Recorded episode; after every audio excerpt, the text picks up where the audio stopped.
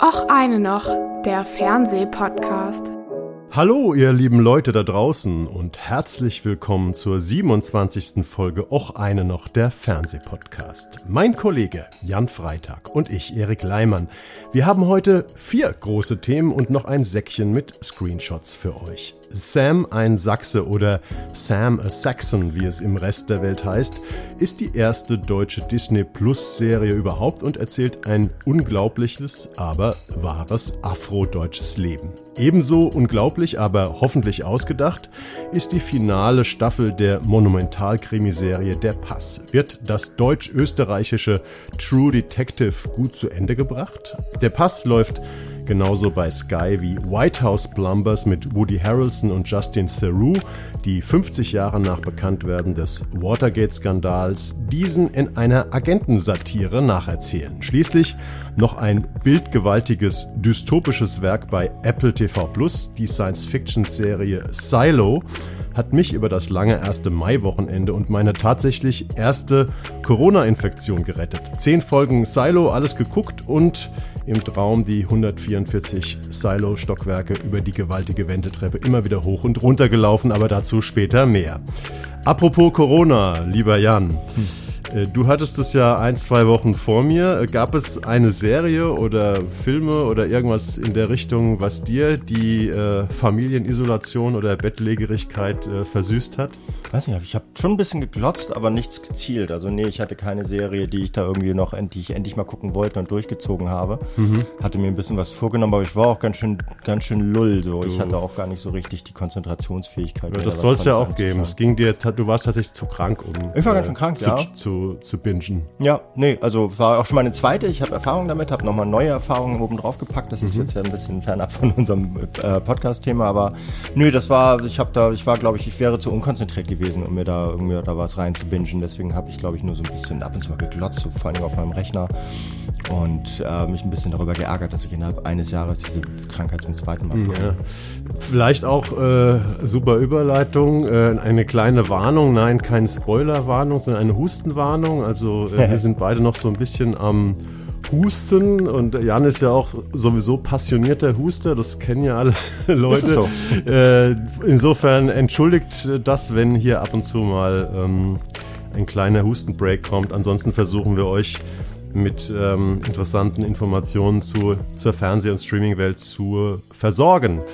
Insofern legen wir gleich los mit Sam ein Sachse. Ist jetzt auch schon ein bisschen, also wir haben sowieso den Vorteil heute, dass fast alles, äh, ich glaube sogar alle großen Themen, die wir besprechen, laufen schon, zumindest mit der ersten Folge. Und am längsten davon läuft äh, Sam ein Sachse, Miniserie sieben Folgen bei Disney Plus. Äh, und am 26. April, seit 26. April, kann man auch wirklich alle sieben Folgen anschauen.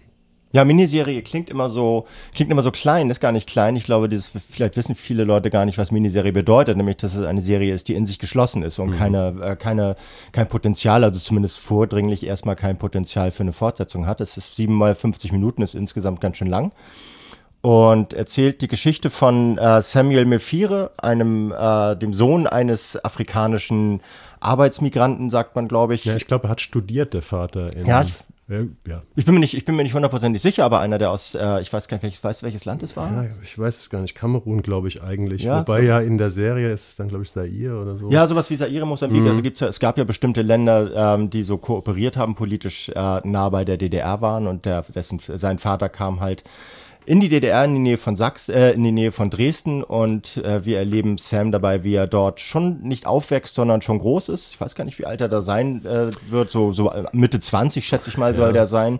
Er soll ja noch, er träumt ja noch von der Karriere als Fußballprofi. Genau. Am Anfang. Ähm, kann auch, ich kann nehme auch kicken. mal, ja, ja, genau. Also er spielt, er spielt bei irgendeiner, bei irgendeiner drittklassigen DDR-Mannschaft und kriegt da auch gleich mal den ersten Kontakt mit so Nazi-Hools am Spielfeldrand. Das spielt 1989, das heißt, da sind die, die Fesseln äh, schon so ein bisschen gelöst, die Büchse der Pandora geöffnet.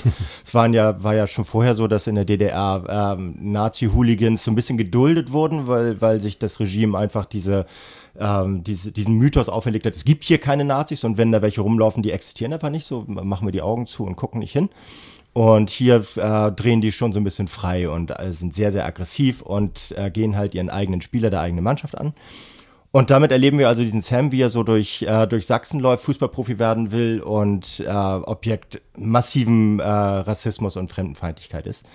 Und dabei lernt er witzigerweise einen Polizisten kennen, der heißt Major Schreier, gespielt von Thorsten Merten, so die als, äh, Allzweckwaffe historisierende DDR-Stoffe. Thorsten Merten ist, glaube ich, der Schauspieler, der momentan in jeder Serie äh, mitspielt. Ich ne? glaube, er spielt in jeder Serie ja, mit und dadurch auch in jeder Serie mit DDR-Hintergrund. So.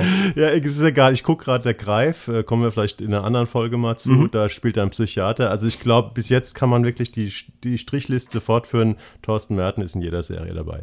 Aber äh, Exkurs beendet. Ja, er ist aber auch ein super Schauspieler. Also er macht das, das was ja. er macht, macht er wirklich gut. Er spielt so einen, so einen Polizisten, der so ein bisschen oder so ein Major einer Eliteeinheit, so ein Ausbilder, der, äh, der zwar schon sehr, sehr systemkonform ist, aber auch echt das Herz am rechten Fleck hat und so, ohne dass da jetzt irgendwas verklärt wird. Und der nimmt diesen, äh, diesen Sam unter seine Fittiche und überredet ihn dazu, äh, Polizist zu werden in einer Sondereinheit, die gleichzeitig, es finden zu der Zeit schon die ersten die ersten Demos statt, also die ersten, äh, die, diese äh, ersten, ich weiß gar nicht, ob es da schon diese Montagsmärsche gibt. Ja, ich, doch, so, ich glaube schon, ja. Ja, aber es ist auf jeden Fall da, also die Befreiungsbewegung ist da schon massiv auf der Straße und wird halt extra, exakt von den Leuten niedergeknüppelt, wo dieser Sam jetzt gerade äh, so eindringt und in so ein Ausbildungsprogramm reinkommt.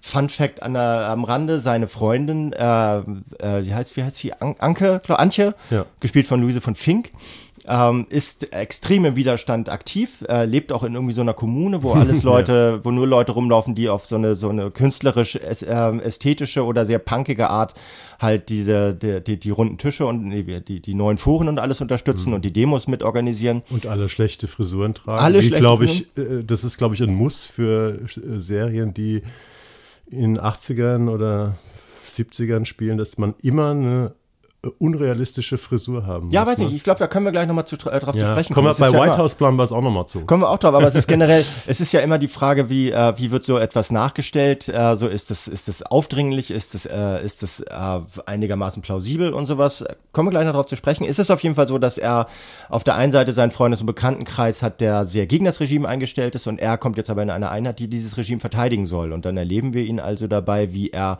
diese Ausbildung macht und diese Ausbildung besteht. Und ich glaube ich nicht zu viel gespoilert äh, wird also äh, Volkspolizist in einer Sondereinheit, bleibt da auch eine Weile und die Geschichte ist aber ähm, real und wahr und zwar mit allen fiktionalen äh, Optionen ausgestaltet, aber im Großen und Ganzen, glaube ich, sehr, sehr an der Realität orientiert geht dahin weiter, dass er diese äh, Polizeieinheit irgendwann verlässt und äh, sich sozusagen auf eigene Füße stellt.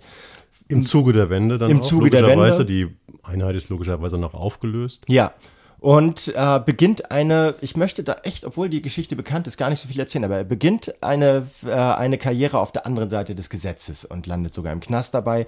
Und wir verfolgen diese, diese extrem brüchige Biografie dabei, wie sie durch zwei verschiedene Systeme äh, stromert und schlingert und versucht damit zurechtzukommen und in beiden äh, Riesenprobleme hat und in beiden nie richtig zu Hause ist und in beiden halt versucht auf die Füße zu kommen und das mal mehr, mal weniger äh, schafft, aber eine hochinteressante Geschichte über, über das Leben von Individuen in Gesellschaften, die dieses Individuum äh, auf der einen wie auf der anderen Seite ablehnen führt. Das ist im ja. Grunde genommen die Geschichte. Hm. Also ich finde ja diese, ähm, du hast es ja jetzt erwähnt, oder wer es immer noch nicht weiß, die Geschichte von Samuel Mephire ist eine wahre Geschichte. Samuel Mephire lebt auch noch. Der ist jetzt so Anfang 50. Ähm, der hatte wirklich dieses schillernde Leben und die Macher von der Serie Sam ein Sachse wollen diese Geschichte eigentlich auch schon seit 20 Jahren erzählen. Äh, es hat nur ein bisschen gedauert, kommen wir später nochmal dazu, bis man äh, in Deutschland dazu in der Lage war, eben eine afrodeutsche, eine afrodeutsche ähm, Figur in den Mittelpunkt zu, äh, zu stellen und zu erzählen. Aber ich finde, dieses Leben von Samuel Merfire, ich kannte ihn vorher nicht, aber ich habe dann im Zuge dieser Drehstartmeldung damals äh, ein bisschen einen kleinen Text zugeschrieben und habe gedacht, da sind ja gleich drei Aspekte drin in dem Leben, die eigentlich unglaublich sind. Einmal, er war der erste schwarze Volkspolizist der DDR, gleichzeitig wahrscheinlich auch der letzte. Ja. Dann, äh, und dieses Kapitel hast du, glaube ich, gerade ausgelassen, ähm, nach der Wende geht er dann irgendwann doch wieder zur Polizei Sachsen, also zur neuen gesamtdeutschen Polizei und wird dort zu einer Werbeikone und daher kommt ja auch dieser Titel Sam ein Sachse, mhm. weil die haben praktisch einen ähm, in der Werbeaktion gegen Fremdenfeindlichkeit oder um zu zeigen, wie weltoffen man doch eigentlich ist, hat man eben einen schwarzen sächsischen Polizisten auf großen Plakaten abgebildet und darunter geschrieben Sam ein Sachse. Und ähm, das ist natürlich auch ein wichtiges Kapitel in der Serie. So dieser sein Werdegang als Werbeikon. Er wird dann von so einem Politiker, ähm, der so ja eher links wahrscheinlich denkt, gespielt von Martin Brambach, ähm, auch ein bisschen unter seine Fittiche genommen. Also das ist die zweite unglaubliche Geschichte, dass er zur Werbeikone wird. Und dann natürlich das dritte, dass er später die Polizei verlässt und in die Kriminalität abrutscht. Und vielleicht die vierte, kleiner Spoiler, wieder zurückkehrt. Und das ist schon eine Geschichte, die ist wirklich so unglaublich, dass wenn man sie sich als Drehbuch einfach so ausgedacht hätte, hätte man gesagt, ja, äh, tut mir leid, es ist übertrieben. Das kann man so nicht erzählen. Das ist sowas glaubt, nimmt dir keiner ab, ne? Ja, was für ein Desaster, dass man solche Geschichten äh, erstmal nur mit Kopfschütteln wahrnimmt und sagt, ja. das kann doch wohl nicht wahr sein. Ich meine, das ist ja noch gar nicht so lange her, das ist 34 Jahre jetzt oder sowas. Aber ja, stimmt. So, das ist, äh, das war auch ein Gedanke, als ich das erste Mal von dem Thema gehört habe und das angeboten habe, darüber zu berichten, hatte ich auch, habe ich sofort gefremdelt damit, weil ich dachte so, oh, das ist alles ein bisschen, das wird, das wird ein bisschen süffig, das wird ein bisschen, bisschen creepy. so, ja, creepy. Nee, ich hatte tatsächlich eher erwartet, dass es, ähm, dass, dass es da so ein bisschen auf die, ähm, auf, auf diese Harmoniedrüse gedrückt wird und den, vermittelt wird, so äh, war zwar alles schlimm, aber guck mal, es gab da ja so diesen Sam und der hat gezeigt, es ging, ging ja trotzdem besser und es gab immer wieder gute Menschen und so weiter und äh, das ist, das hat mich so ein bisschen abgeschreckt. Aber du wusstest du zu dem Zeitpunkt schon, dass Sam ja auch scheitert in dem System nee, und dann nein. in die Kriminalität nee. abrutscht und ja auch insgesamt sieben Jahre, glaube ich, im Gefängnis saß, ähm, weil allein durch die Geschichte, wie sie war, wird ja schon deutlich, dass es eben keine klassische Heldengeschichte nee. ähm, ist. Nee, das wusste ich nicht. Ich hätte das auch jetzt, wenn ich so in, äh, instinktiv habe ich mich gefragt, was sage ich von der Serie? Ich hätte sogar sogar fast lieber verschwiegen, dass er überhaupt abrutscht, weil das weil das ist natürlich erstmal, wenn du dir die ersten zwei Folgen anschaust oder die ersten drei Folgen, ist es total überraschend, was da nachher für ein Move kommt. So, das ist halt einfach nicht erwartbar am Anfang. Äh, es sei denn, man kennt diese Geschichte vorher schon über die ja, Nachrichten Sie steigen so. ein mit einer Szene in Afrika, wo er auf der Flucht ist und gefangen wird. Genau, aber die ist sehr abstrakt. Also die, so die ein bisschen, steht ein bisschen für sich allein. Genau, die ja. steht für sich allein. Man checkt irgendwie nicht so richtig, hä, was ist denn das jetzt? Und äh, dieser Zeitsprung, der, da, der davor ist, äh, also der Zeitsprung, der dann wieder zurückführt sozusagen, der, der klärt das auch noch nicht auf. Das wird erst später aufgeklärt. Egal, jetzt wisst ihr es und äh, es ist ja auch kein, ist ja kein Geheimnis. Kannst du bei so. Wikipedia nachlesen. Samuel genau. Mefiere, Samuel Mefiere ist eine, ja, mittlerweile. Und außerdem hat die Serie ja auch relativ viel PR gemacht. Ich mhm. weiß nicht, jetzt, die läuft ja jetzt seit äh, zwei Wochen oder mhm. so.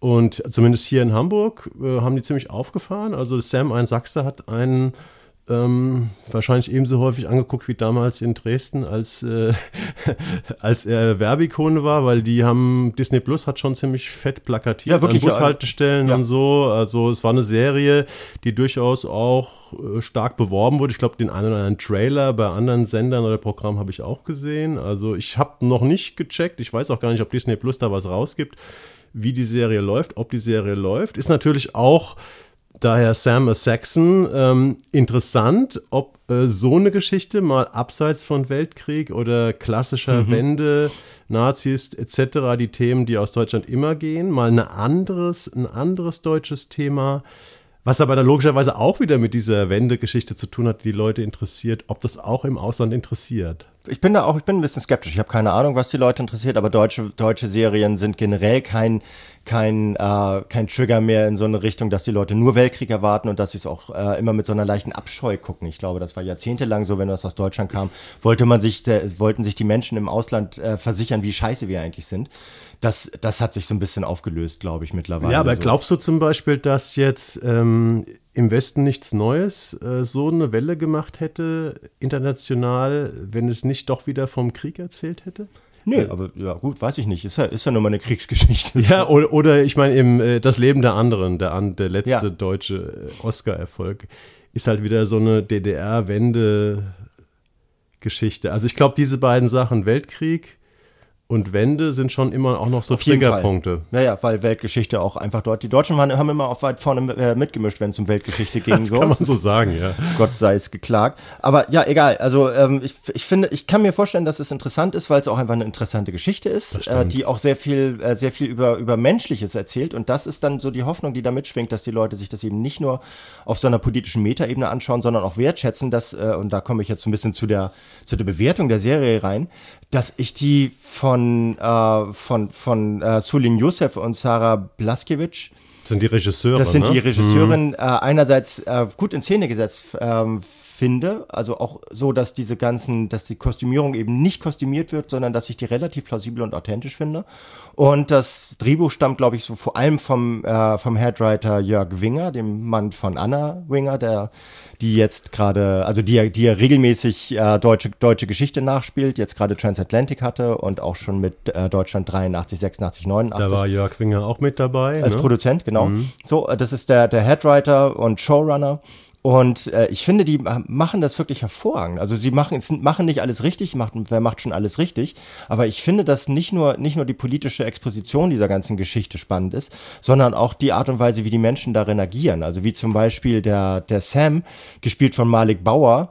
Mit Newcomer, würde ich sagen, ne? Also kanntest Bitte? du, ist ein Newcomer, ne? Also ich kannte ihn vorher nicht. Nee. ich kann den auch nicht. Ich glaube, er macht ein bisschen was, äh, er ist Anfang 30, ist in Bremen geboren, ist halt ein Afrodeutscher. Ja. Ähm, spielt, glaube ich, viel Theater in Berlin, aber ist auf jeden Fall eine Entdeckung. Also ein, ist eine Entdeckung so. ein der Berg, diesen- Berg von Typ, ne? Ja. Also so. Ist er auch, ist ein Läufer, ist ein Sportlertyp so und ist auch, der ist richtig besetzt. Der hat die ganze Zeit so einen fiebrigen Trotz in seiner Art zu spielen, also so wie die Art und Weise, wie er mit dem mit dem äh, Rassismus um, ihn- um ihn herum äh, umgeht. Die ist sehr, sehr fein aufgelöst. Also gar nicht so, dass er sofort immer zuschlägt und sofort immer aus der Haut fährt. Aber es kocht schon immer so ein bisschen in ihm und man spürt wirklich dieses Leiden, dass Menschen anderer Hautfarben und anderer Herkunft und andere Biografien in unserem Land ständig, alltäglich, 24 Stunden am Tag quasi befällt dass das, äh, wie, wie das, was das mit den Menschen macht, das spielt er sehr gut, aber ich finde, es äh, hat auch gute ZuspielerInnen dabei, wie zum Beispiel seine Freundin Antje, die äh, von Luise von Fink gespielt wird. Die führen Dialoge darüber, ähm, was er darf und wie, wie legitim das ist, sich selber mit seinen Mitteln und seiner, äh, seiner eigenen Autonomie als Polizist aus diesem Rassismus, äh, aus dieser, aus diesem Rassismusknast zu, zu befreien, spielen die hervorragend. Also das ist, da, da sind teilweise Gespräche dabei, die ich mir genauso vorstellen kann. So sein, sein Versuch, endlich mal akzeptiert zu werden, ihr, ihre Einschätzung, aber dann doch bitte nicht ausgerechnet als Elite-Polizist bei der, bei der Volkspolizei, die hier gerade die Demos niederknüppelt und sowas. Das ist alles ganz fein geschrieben und ganz fein gemacht und manchmal so ein bisschen aufdringlich. Also so diese, diese ständig transparente malenden Punks in dieser WG, wo seine Freundin wohnt, so, die sind manchmal ein bisschen drüber so. Die Serie ist nicht mega subtil. Also Nee, die ist nicht mega subtil. Äh, die versucht schon, äh, diese ans Erzählung an sich ziemlich kraftvoll in den Mittelpunkt zu stellen. Und die ist halt kantig und der Typ ist kantig. Ähm, und, aber trotzdem, weil die Geschichte eben so, ähm, ja, so fein, so fein ist, also auch in den verschiedenen äh, Abwägungen von gut und böse und richtig und falsch und so weiter, ist es dann letztendlich doch recht gut. Also ähm, Ich finde sie auch insgesamt finde ich sie gut. Ja. Also ich, es gibt immer wieder Momente, wo ich fremdel, immer wieder, wenn es darum, wenn es darum geht, halt diese die Gegensätze aufzuzeigen zwischen Mehrheitsgesellschaft und denen, die dagegen aufbegehren oder die denen, die darin gefangen sind durch ihre Hautfarbe zum Beispiel. Das ist manchmal nicht frei von plakativen Bild- und Tonzeichnungen. Aber es gibt da auch so eine, so eine Szene zum Beispiel oder mehrere Szenen, wo er am Anfang immer wohl denselben Bus zum wahrscheinlich Trainingsgelände nehmen muss und äh, wenn er da mal äh, einen Schritt zu spät kommt und an die Tür klopft und der Bus steht noch, fährt der Busfahrer los, weil er halt einfach ein Schwarzer ist und das eine durch und durch rassistische Gesellschaft war. Auch einfach dadurch, dass das sie, ist fast keine. dass es relativ wenig, wenig POC Menschen gab, gab, da. ja. Und, äh, und dann trägt er das erste Mal Uniform, äh, rennt demselben Bus hinterher und der Busfahrer macht auf und grüßt ihn freundlich. Und überhaupt sind alle Leute plötzlich in dieser Uniform, äh, vergessen sie seine Hautfarbe. Und das ist so, bin ich mir nicht ganz sicher, ob das wirklich so war, ob das ob man wirklich nur diesen, diesen Schalter umlegen musste damals. Und ich bin mir auch nicht sicher, weißt du das, ob der Sam an dieser ganzen äh, Entwicklung beteiligt war, an der Stoffentwicklung Ja. beteiligt war? War? Okay. Ich glaube, ähm, also wir haben noch einen der Macher vergessen. Ähm, das ist Tyron Ricketts, mit Mhm. dem ich auch ähm, zu der Serie ein Interview geführt habe. Tyron Ricketts kennt hatten wir hier sogar schon mal im Podcast ne, mit seinem Film Herren, wo er ein ja. Schauspieler ist er. Toll, Viel, toll, einige toll. kennen von ihm vielleicht sogar noch aus den 90ern als ähm, Moderator einer Hip-Hop-Sendung bei Viva World Cup. Ähm, das ist ein, ganz, ein, Typ mit einer ganz interessanten Geschichte. Ist, äh, seine Mutter ist Österreicherin, sein Vater äh, ist oder war Jamaikaner, hat die Familie verlassen, ist nach Deutschland gezogen und ist in, im Rheinland in einer ganz weißen Community eben aufgewachsen und äh, ganz kluger Kopf und äh, Schauspieler, ähm, Aktivist, ähm, Autor. Und er wollte mit Jörg Winger zusammen, den er bei Soko Leipzig, wo er ein paar Jahre mal einen Kommissar, einen, einen schwarzen Kommissar gespielt hat, ähm, vor 20 Jahren, äh, seitdem sind die schon an dieser Geschichte dran. Und deswegen hat er auch gesagt, damals konnte man so eine Geschichte nicht erzählen. Äh, und es hat deswegen, weil den Sam Mephire, den kennt er schon ewig, äh, es hat deswegen auch so lange gedauert, weil der Sam Mephire immer nicht so genau wusste, äh, wie genau er seine Geschichte erzählen will. Also er war ja eben sieben Jahre im Knast und hat danach mühsam versucht, sich wieder in so ein bürgerliches Leben rauszuarbeiten. Ähm, und das war wohl einer der Gründe, warum das sehr lange gedauert hat, bis man die Serie machen konnte. Ne? Jetzt weiß ich gar nicht mehr, wo kam ich her? aus dem Nichts, aus dem Nirvana. Also es ist auf jeden Fall so, dass diese, dass diese Serie echt, was du wolltest nochmal erwähnen, dass Tyron Ricketts dabei ist. Das ist richtig, das genau. ist gut, weil es ist ein guter Typ. Um, ähm, und ich finde, sie setzen diese Serie wirklich, wirklich zielstrebig um und so. Es ist manchmal so ein bisschen, bisschen, bisschen, also so wie aus dem Farbschema der jeweiligen Zeit mhm. bebildert, so weil es so da aussehen muss, aber es ist nicht aufdringlich. Also da, da erleben wir auch gerade aus dem, aus dem Winger-Kosmos teilweise sehr viel aufdringlichere Ästhetiken. Fandst du auch, hast du auch diesen ästhetischen Bruch so erlebt? Äh, das habe ich noch nirgendwo gelesen, ähm, aber ich fand zum Beispiel die dritte Folge, die auch den Titel Afrodeutsch heißt, mhm. die damit einsetzt, dass sozusagen die Wende geschafft ist und dass auf einmal ähm, die Afrodeutschen, außer Sam, also du hast ja vorher nur Sam gesehen als Afrodeutschen in der DDR, äh, und auf einmal ähm, kommen die so überall her, da gibt es ja auch ähm, so eine Türsteher-Gang und dann gibt es so eine Party, wo sich Afrodeutsche kennenlernen und so sich selbst organisieren.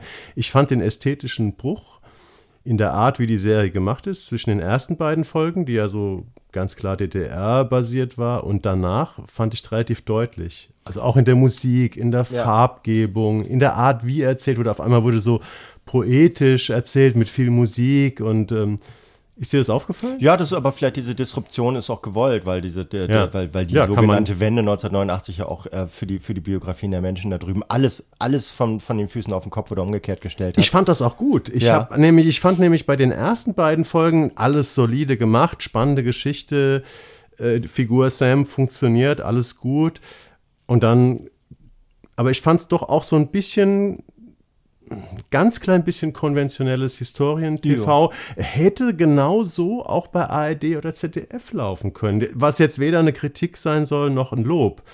Ähm, oder glaubst du, dass die ersten beiden Folgen nicht auch hätten äh, ein großer Mehrteiler beim Total. Ich hätte, aber ne? ich glaube auch die anderen, die anderen sechs Folgen oder fünf Folgen können, können jederzeit ja, also, anders laufen, weil dieses, diese, diese Portal, äh, Portalgerechtigkeit, die existiert nicht mehr in der Form, mhm. dadurch, dass ja auch ARD und ZDF mittlerweile viel für ihre Mediatheken produzieren.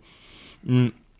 Ich glaube, also das, kann, das könnte überall laufen. Es hat jetzt keinen spezifischen Disney Plus Look. So. Nee, gibt's ja auch nicht. Ist ja auch die erste Serie. Ja. Und es, ist, es hat interessante Wendungen, aber das ist ja, weil die Realität interessante Wendungen haben. Also ich würde, wenn ich jetzt, wenn ich jetzt gefragt werde, würde ich sagen, es ist eine echte Empfehlung, weil die halt auch gleichzeitig kurzweilig ist und weil sie Politik ähm, auf eine, auf, auf eine historien-entertainende Art transportiert, die, äh, die, die oftmals in die Hose geht. Und hier geht sie, finde ich, nicht so. Ich habe es nicht durchgeguckt, also ich kenne das Ende noch nicht. Mhm. Ähm, aber ich finde, das hier geht, das hier geht nichts in die Hose. Hier ist nicht alles, hier ist nicht alles idealtypisch gelöst, aber es ist wirklich, es ist alles, es ist alles solide, es ist alles okay und dadurch ist es auch alles irgendwie gut, finde ich.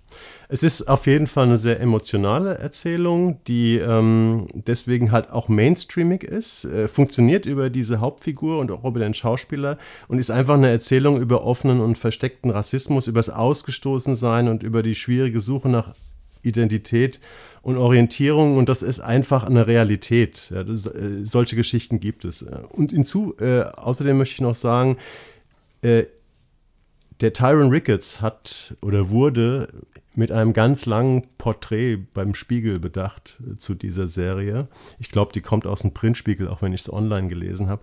Es ist ein super, super schöner und interessanter Text, wo er seine ganze Lebensgeschichte erzählt und die von dem Semifire da so ein bisschen einfließt. Also wer sich die Geschichte nochmal von Ricketts und Mephire und diese ganzen Perspektiven, afrodeutschen Perspektiven in dieser Zeit, ähm, 80er, 90er, Nuller Jahre, wie sich das verändert hat, mal äh, in einem sehr, sehr schönen Lesestück ähm, zuführen will, dem kann ich diesen Spiegelartikel ja. empfehlen. Also genau, kann man so empfehlen, äh, empfehlen wie, die, wie die Serie insgesamt. Also genau. ein spannendes ist Thema. Ist eine gute Serie, die ja. man gut gucken kann. Was man gut gucken kann. Apropos, Herr Delling. Die beste Überleitung überhaupt ist natürlich auch der Pass. Ich möchte nicht sagen, äh, dass es das beste Stück bei Sky ist, aber ähm, ich glaube, neben den Fußball, neben den schwindenden Fußballrechten ist das schon auch ein Grund, warum Deutsche Deutsche Sky abonnieren.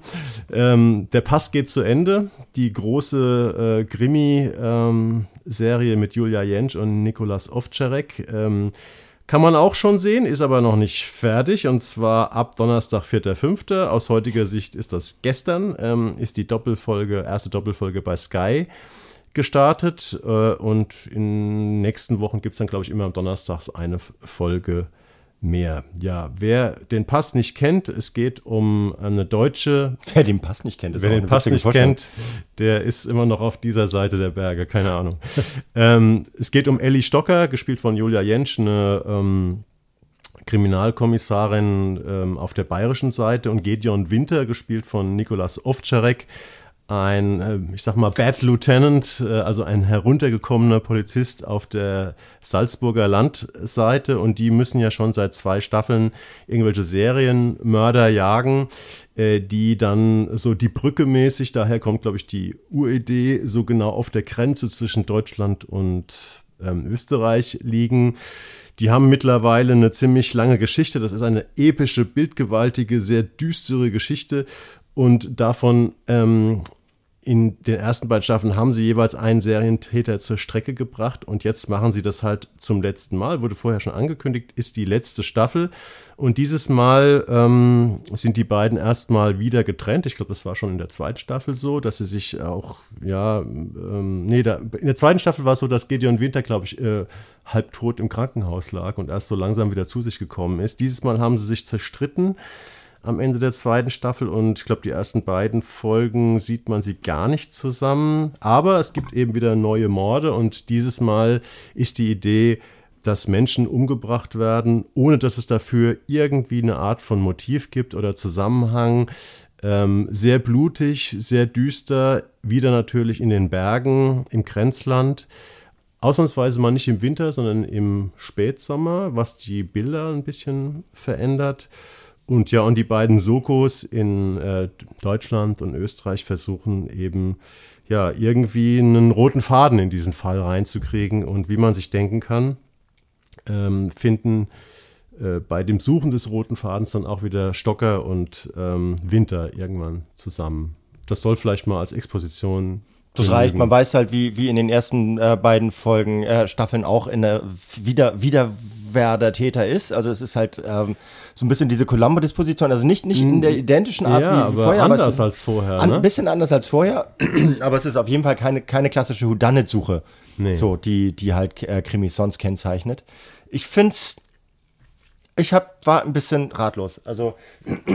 Ich auch. Ich habe die, ich habe die ersten beiden Staffeln, äh, ich habe auch über beide geschrieben und habe sie beide auch, glaube ich, stark gefeiert, obwohl ich mit jeder Folge mehr immer so ein bisschen das Gefühl hatte, dass es, äh, dass, dass es am Rande der Selbstreferenzialität, gibt es das Wort, äh, schrammt, dass es immer, dass, dass die, diese Bildverliebtheit äh, manchmal so ein bisschen ihre Funktion frisst, dass die Kamera äh, und diese Drohnenflüge durch düstere Wälder, in denen niemals die Sonne scheint und ständig irgendwie so ein leichter Bodennebel Drohnenmusik, Drone-Musik. Genau, Dro Drone-Musik zu Drohnenflügen ähm, dass das alles, dass sich das alles manchmal auch ein bisschen arg gefällt, aber in den ersten beiden Staffeln hat, hat die Art und Weise, wie es gespielt wurde und die Art und Weise, wie es, äh, wie, wie das Ganze zusammengesetzt wurde, dieses Ach, Wie es geplottet wurde auch. Wie es geplottet ja. wurde. Das war einfach zu gut, um sich, äh, um diese Kritik darin so die Oberhand gewinnen zu genau lassen. Genau so sehe ich es auch. Und ja. jetzt jetzt ist, ist so der Kipppunkt erreicht. So, ich habe, das ist wirklich jede Geste, jede Szene, jedes Bild ist irgendwie, da ist nichts drunter. Da ist immer alles am, am End, am Maximum der, äh, der emotionalen Dringlichkeit angesiedelt. Und äh, es ist nach wie vor so, dass einfach die Sonne nie scheint in dieser Gegend. Und das ist einfach, es ist immer alles auf Wirkung gebürstet.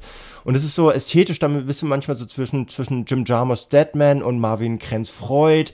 Es wird, wird sehr psychedelisch. Ja. Uh, es wird also fieb noch fiebriger als vorher, noch drogiger als vorher so. Und es hat sogar, es hat noch, hat noch mehr Anteile einer Mystery-Serie, genau. Ich, ne? So, mhm. und mir ging es wirklich, also diesmal ging es mir richtig auf den Sack. Und mhm. ich habe dann auch so, so, so Momente gehabt, es gibt da so irgendwie ein, äh, da wird, da wird ein Mord gezeigt an einer Frau, die so Opfer eines satanischen Kultes wird. Und habe mich gefragt, warum muss Christopher Schier, der vorher so sagt, macht viele Tatorte und hat, ja, und hat die Ibiza-Affäre gemacht, preisgekrönt ja. auch so als Regisseur, warum muss der da 45 Sekunden drauf, draufhalten, wie diese, wie diese nackte Frau zu Tode gequält wird und verbrennt? So, das ist einfach, das ist Voyeurismus und das ist, das ist äh, aus, aus so einer emanzipatorischen Sicht zutiefst kritikwürdig oder zumindest diskutabel, muss man das zeigen. So müssen ständig mhm. Vergewaltigungen gezeigt werden. Es muss die Frau als Opfer zugerichtet werden, notorisch im deutschen Film, in der deutschen Serie. Und das sind alles so Faktoren, es ist immer noch unglaublich ästhetisierend und es ist immer, sind immer noch schöne Bilder, die einen echt reinziehen. Aber mich haben sie auch immer gleich wieder rausgeworfen, weil es mir zu mhm. selbstreferenziell geworden ist. Also man muss ja dazu sagen, dass ähm, Cyril Boss und Philipp Stennert, die ähm, Buch und Regie gemacht haben bei den ersten beiden Staffeln, wurden ja, ja, haben alles gewonnen, ne? Grimme-Preis, äh, Fernsehpreis, ähm, also die haben da wirklich ein Meisterwerk hingestellt, muss man schon sagen. In Staffel 1 auf jeden Fall. Und bei Staffel 2 gab es ja schon diese Kritikpunkte, die wir jetzt auch nennen ähm, wo einige Kritiker dann halt geschrieben haben, die, äh, die Serie wäre zu einer, das habe ich mir sogar mal hier aufgeschrieben, repetit repetitive Spannungsmaschine, also genau das, was du im Prinzip gesagt hast, geworden, äh, die bewährte Abläufe wiederhole, wiederhole. Aber ich fand die Kritik bei der zweiten Staffel, wie du schon richtig gesagt hast, nicht angebracht, weil die war einfach auch sehr, sehr gut erzählt, geplottet, gespielt und die ganzen Gewerke super. Und jetzt bei der dritten Staffel haben doch tatsächlich, und das ist ungewöhnlich, weil es ja klar war, weil es die, dass es die letzte ist, haben Cyril Boss und Philipp Stennert eben nur noch so eine Grundidee geliefert und haben auch der Kameramann von ihnen, Philipp Peschlow, war nicht mehr dabei und stattdessen haben sie es dem Christopher Schier gegeben, auch ein Österreicher. Das heißt auch ein Österreicher, Boss und Stennert sind Deutsche, glaube ich. Ähm, und der Schier, den wir hier ja auch schon für Ibiza-Affäre und sehr, sehr gute Tatorte und so abgefeiert haben, und sein Kameramann, auch exzellent, Thomas Wikinast, ähm, die haben das super gemacht, aber ich habe gelesen, die waren Fans von der Pass. Und dann wurden sie praktisch von Boss und Stand gefragt, hier, du bist ein guter Regisseur und du bist Fan von der Pass, willst du unsere Serie zu Ende bringen? Und da hat er gesagt, ja, ich will. Äh, Nehme ich mal an. Und was er gemacht hat, ist, äh, dass er sozusagen seine Aufgabe übererfüllt hat. Er hat, er, er hat eine Passstaffel gedreht, die noch passiger ist als der Pass. Und für mich war es auch einfach too much. Genau, es ist so ein Selbstzitieren. Also ja. es ist äh, repetitiv, selbstzitierend, äh, selbstreferenziell. Es ist immer noch, wer jetzt noch gar nichts davon gesehen hat von Pass und sieht diese Serie. Ja, der sollte mit der ersten Staffel einsteigen. Unbedingt sowas, ne? Aber na klar, das ist, na klar, es ist immer noch hochwertig gemacht. So, das ist, das ist wirklich High-End-Fernsehen auf dieser Mystery-Ebene, Krimi-Mystery-Ebene, aber sie ist halt einfach, sie ist so durchgedreht. Und es gibt da auch so, äh, ich weiß nicht, ob Leute die Babylon Berlin gesehen haben. Da gibt es in der zweiten Staffel, glaube ich, war es, ähm, so, äh, so, so Szenen, wo der, wo der Hauptdarsteller äh, in so einer Psych psychologischen, äh, in, in, so einer psychiatrischen Behandlung ist und immer so in, in irgendeinem äh, dritten Untergeschoss irgendeiner, irgendeines dunklen Berlins so, so auf die, auf die, die Wurzeln seiner ganzen Traumata gestoßen wird. Äh, und das ist, das, das ist auch irgendwie Jim Jarmusch. Das ist, das ist komplett durchgeknallt. Das ist alles. Du meinst halt, Deadman Jim Jarmusch. Deadman Jim Jarmusch, ja. Das, das hat überhaupt keine, das hat überhaupt keine, keine, ähm, keine inhaltliche Relevanz, sondern eine reine ästhetisierende Relevanz.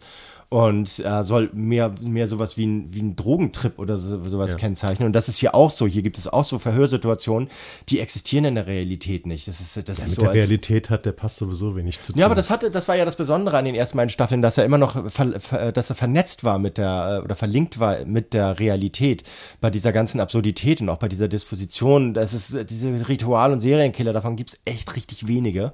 richtig, richtig wenige. Und hier gibt es halt innerhalb weniger Jahre drei, äh, die dieselben die dasselbe, dasselbe Kommissariatsteam äh, zweier Länder behandelt. So, das ist ja einfach so Bullshit-Fiktion, sowas. Es gibt kaum Ritualkiller. Und äh, wenn, wenn man damit klarkommt äh, und, und sich die ersten zwei Staffeln anguckt, dann ist das, ist das eine gute Kombination des, des Absurden mit dem Realen. Und hier überwiegt das äh, Absurde so, dass das Reale praktisch gar keine Bedeutung mehr hat. Und deswegen gucke ich mir das jetzt, also ich habe es auch nicht zu Ende geguckt, ich werde es mir auch nicht zu Ende angucken. Ich habe es zu Ende geguckt und ich glaube, äh, man wollte auch dem Nikolas Ovtcharek einfach nochmal die Möglichkeit geben, äh, komplett frei zu drehen. Mhm. Also er äh, ist ja sozusagen der besonders abgründige, ich habe ja gesagt, Bad Lieutenant Cup hier in diesem Spiel. Ellie Stocker hat andere Dämonen. Äh, und wir haben natürlich das Glück, dass mit Julia Jentsch und Nikolas Ovtcharek halt immer noch diese beiden einfach fantastischen Schauspieler diese Rollen ausfüllen. Aber der Ovtcharek, der, dem geht es in der dritten Staffel mittlerweile so schlecht, äh, dass ich irgendwie dachte, und dann fing er da immer noch so eine Zigarette aus seinem, dass ich gesagt habe, oh, bitte steck die Zigarette weg, du kippst doch sowieso gleich schon um. Das, irgendwie, das ist, das wird, das Ende wird hier schon, der Niedergang wird hier schon sehr, sehr stark abgefeiert. Ich ja. finde sie, wie gesagt, ein bisschen einfach schlechter, schwächer geplottet als die ersten ja. beiden. Und ähm, zu selbst, selbstreferenziell, ich glaube, wir haben alles gesagt. Dazu. Ja, das ist interessant finde ich an diesem Ovtcharek tatsächlich, dass er die Opioid-Krise aus den USA in, äh, nach Österreich importiert. So. Ja. Das finde ich wichtig, das, das mal anzusprechen, also dass das mal Teil, äh, Teil der, der fiktionalen Lebensrealität in, in Mitteleuropa wird, weil das passiert nämlich auch hier. Also er ist schwer opioidabhängig, weil er, weil er äh, durch tausend Verletzungen, innere und äußere, halt ständig Schmerzen hat, klebt er sich wie so Opioidpflaster.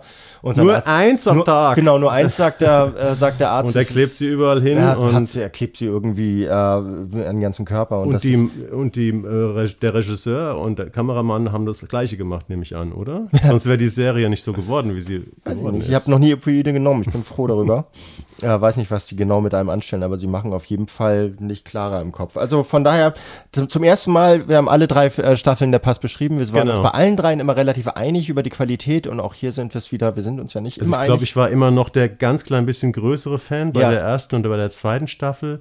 Aber bei der dritten sind wir uns jetzt sehr einig. Ja. Kann man noch gucken aufgrund des grandiosen Schauspiels, aufgrund der wahnsinnig ästhetischen Bilder und des Sounds, aber es ist ein bisschen inhaltsleer geworden. Genau, es ist inhaltsleer geworden. Und deswegen haben wir, haben wir eine geile Überleitung. So, inhaltsleer. Inhaltsleer, ja, nee, maximale, maximal irreal, das Ganze. Jetzt wird's wieder, jetzt wird's wieder realistischer mit der dritten Serie, die wir vorstellen, die heißt The White House Plumbers läuft seit ein paar Tagen bei Sky. Ja, Dienstag, 2. Mai gestartet. Es sind nur fünf Folgen, ne? Ja, eine Miniserie, haben wir ja heute alle gelernt. Und Wird hier ist Mini wirklich Mini. Hier ist wirklich Mini, fünf, fünfmal jeweils so eine knappe Stunde. Ja und handelt von zwei real existierenden Figuren der Weltgeschichte, nämlich dem abgehalfterten CIA-Agenten E. Howard Hunt und seinem mindestens ebenso abgehalfterten FBI-Kollegen F. Gordon Liddy. Witzig, dass die beide so einen komischen, so, so, eine, so einen Abkürzungsbuchstaben vor ihrem Rufnamen haben. Die beiden werden ähm, Anfang der 70er Jahre ähm, aus entweder gescheiterten Karrieren oder sogar aus dem Vorruhestand zurückgeholt, um ähm, Datenlecks für den CIA zu stopfen, beziehungsweise die damals sehr, sehr bekannten Pentagon Papers zu ermitteln und äh, also sozusagen dem CIA dabei zu helfen, dass er seinen eigenen Laden zusammenhält. Das war da, ging damals sehr stark durch die Presse. Und die Älteren erinnern sich. Die Älteren erinnern die sich. Die sehr Älteren. Ja, ich erkläre das jetzt nicht, was das ist. Das ist sehr viel, das ist äh, Politik, die äh, zu der Zeit äh, extrem schlagzeilenträchtig war. Pentagon Papers sind da vielleicht der, der weniger bekannte Begriff, der größere, äh, der, der richtig bekannte Begriff ist die Watergate-Affäre. Da geraten nämlich diese beiden rein, weil sie, obwohl sie praktisch alle Aufträge, die ihnen zugewiesen werden, äh, krachend scheitern lassen, irgendwas finden, findet das CIA an denen und äh, leitet sie weiter zur Republikanischen Partei und für die sollen sie halt im Watergate-Komplex in Washington den demokratischen Präsidentschaftskandidaten, der gegen Richard Nixon antreten soll, ausspionieren. Die Watergate-Affäre. Ich glaube, das ist dann doch selbst den später Geborenen ein Begriff. Ähm, und dieser äh, CIA-Agent Howard Hunt, gespielt von Woody Harrelson und sein Kollege F. Gordon Liddy, gespielt von Justin Theroux, die gab es wirklich. Und in dieser Geschichte von äh, David Mendels nach Büchern von Alex Gregory werden sie aber als die weltgrößten Knalltüten der Menschheitsgeschichte dargestellt. Zwei äh, extrem toxische Männer, der eine ähm, unfassbarer Großkotz, nämlich, ähm, nämlich der Hand, der andere zusätzlich auch noch großer Hitler-Fan, der, der zu Hause sich immer alte, alte Reichsparteitagsreden anhört und äh, ohnehin so einen kleinen Nazi-Fetisch hat, nämlich Gordon Liddy. Die äh, sollen, sollen also diese Arbeit, die Drecksarbeit für die Republikanische Partei erledigen und die Geschichte weiß, das hat alles nicht geklappt, deswegen kann man das auch spoilern so. Die scheitern krachend, aber die scheitern an tausend Sachen, die sehr, sehr interessant beschrieben werden und sehr, sehr kunterbunt beschrieben werden mit vielen Splitscreens und alles so ein bisschen so in dieser Oceans 11 Ästhetik der, also diese Heist-Movie-Zeit aus den, aus den 60er Jahren. Das spielt halt so in den, in, äh, so Mitte, Ende der 60er Jahre. Na, zwei, Bis in die 70er. 72. Genau, 68 geht's los. War der Einbruch, ne? Ja, mhm. 68 werden sie das erste Mal so sozusagen geschanghait von der CIA ah, ja, das wieder. war schon Ende der 60er, wusste ich gar nicht. Ja. Und ähm, wir erleben halt diese, diese zwei sehr, sehr toxischen, sehr, sehr dilettantischen, aber auch sehr gefährlichen Dilettanten dabei, wie sie, wie sie halt das politische System der USA und damit die Demokratie im Ganzen untergraben. Und wie fandst du das dargestellt von äh, dem Regisseur David Mandels? Ja, ich fand es ganz interessant, weil ähm, also der Watergate-Skandal, ähm, wir kennen den ja, wir sind ja mit Batsch mit diesem ähm, Film Die Unbestechlichen aufgewachsen. Ja, aufgewachsen bin ich nicht, aber ich habe den auch mal gesehen. Ja, also ich habe, also ich weiß noch, ich bin ja noch mal drei Jahre älter, glaube ich, als du. Ähm, also der lief früher im Fernsehen, das war eine große Nummer, wenn das lief. Ne? Also die Journalisten Bob Woodward, Carl Bernstein, äh, gespielt von ähm, Dustin Hoffman und ähm, Robert, Robert, Redford. Redford. Ähm, und wir sind ja praktisch, oder 16 Mal, ich bin damit aufgewachsen, dass ja die Journalisten haben den Watergate-Skandal aufgedeckt und damit äh, sozusagen den einzigen bisher stattgefundenen Rücktritt eines US-Präsidenten, nämlich Richard Nixon, verantwort, äh, verantwortlicht. Und ähm, die, der, dieser Gordon Liddy und Howard Hunt, sozusagen diese dilettantischen Typen, die diese ganzen Sachen gemacht haben im Auftrag der, ähm, der Regierung, ähm, von denen wusste ich damals gar nichts. Ich weiß gar nicht, ob die in dem Film vorkommen oder im, am Rande. Und wenn man sich jetzt die Geschichte mal anguckt und diese ganzen Hintergründe, was da wirklich passiert ist, kann man eigentlich sagen, ähm, der Watergate-Skandal hat nur stattgefunden oder ist nur aufgedeckt worden, weil diese Typen so bescheuert waren. Weil die ganz viele Sachen gemacht haben, ähm, die einfach auffliegen mussten. Und das insofern finde ich das eine sehr interessante Perspektive auf die Geschichte, dass wir jetzt praktisch 50 Jahre später, weil äh, vor einer Woche, vor 50 Jahren hatte der Spiegel diesen, diesen Watergate-Titel, äh, ähm, dass wir die Geschichte praktisch 50 Jahre später jetzt aus einer ganz anderen Perspektive betrachten, nämlich aus einer satirischen Perspektive von Vollidioten, die einen extrem fett im Sattel sitzenden Nixon, der super, super erfolgreich war damals, zum Rücktritt gezwungen haben, einfach weil er unter anderem oder seine Leute zwei Idioten Jobs gegeben haben. Aber ich finde, das, das verdreht die Geschichte. Nein. Nicht. Ich glaube tatsächlich. Es ist nur eine interessante Perspektive. Das ist eine interessante Perspektive und das äh, bietet dem Ganzen auch die Möglichkeit, das zu einer Komödie zu machen und das ist es. Also das ist durch und durch eine, eine Komödie, es ist eine Groteske, ähm, dass sich um die, um die Realität zwar bemüht, also dass die, die, die, die politisch äh, soziokulturellen Hintergründe dieser Serie bleiben bleiben in ihrer, in ihrer Wahrhaftigkeit und Plausibilität bestehen. Aber sie, äh, sie reiten halt diese beiden, diese beiden äh, schon ohnehin abgehalfterten Pferde nochmal extra zugrunde und äh, machen das funkensprühend auf eine Art, das ist wirklich pfiffig gemacht und es ist wirklich witzig. Also ich habe an, an vielen Stellen, obwohl es, obwohl die, die, äh, die Grund, Situation natürlich dramatisch ist. Wie gesagt, äh, die, die haben, äh, was die Republikanische Partei durch diese beiden Typen gemacht hat, war es, die Demokratie zu unterwandern.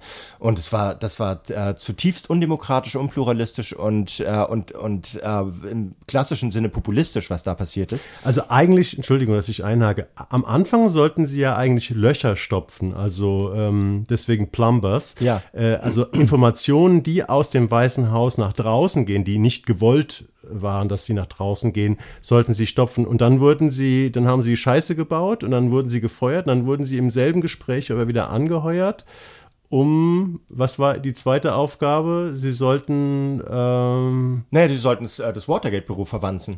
Ja, aber War es war nur schon? eine von mehreren Aufgaben. Ja, klar, ne? nee, sie- also sie, sie hatten mehrere Aufgaben, aber darauf lief alles hinaus. So, wir Ja. müssen ja noch nicht alles erzählen, was da passiert. Wir, wir erleben auch diese Crew, die hatten so fünf amerikanisch-kubanische ähm, Helfer dabei, die noch größere Knalltüten waren als die beiden, die halt irgendwie ständig äh, müssten irgendwie einen Safe knacken und haben aber das Basics-Werkzeug vergessen plötzlich und so. Und die haben, also wir haben da echt so eine dilettantische Truppe aufgestellt. Es geht ja gleich los, die Serie, dass sie praktisch, ich glaube, es sind drei Kubaner äh, und die beiden ähm, Hauptfiguren, dass sie praktisch nachts vor diesem Watergate-Gebäude stehen äh, und sagen, ja, jetzt kommt hier die Blitzkrieg-Mission, wie der eine Nazi-Fan äh, sagt, der Liddy. Und ähm, dann stehen sie da mit ihrem Equipment vor der Tür, wollen die aufbrechen und sagen, ach Mist, wir haben das falsche Equipment dabei. Und dann wird gleich eingeblendet, zweiter Einbruchsversuch bei der Demokratischen Partei äh, und erst der vierte hat dann geklappt oder so. Ja. Ne? Also da, da wird schon mal sozusagen die Disposition gesetzt.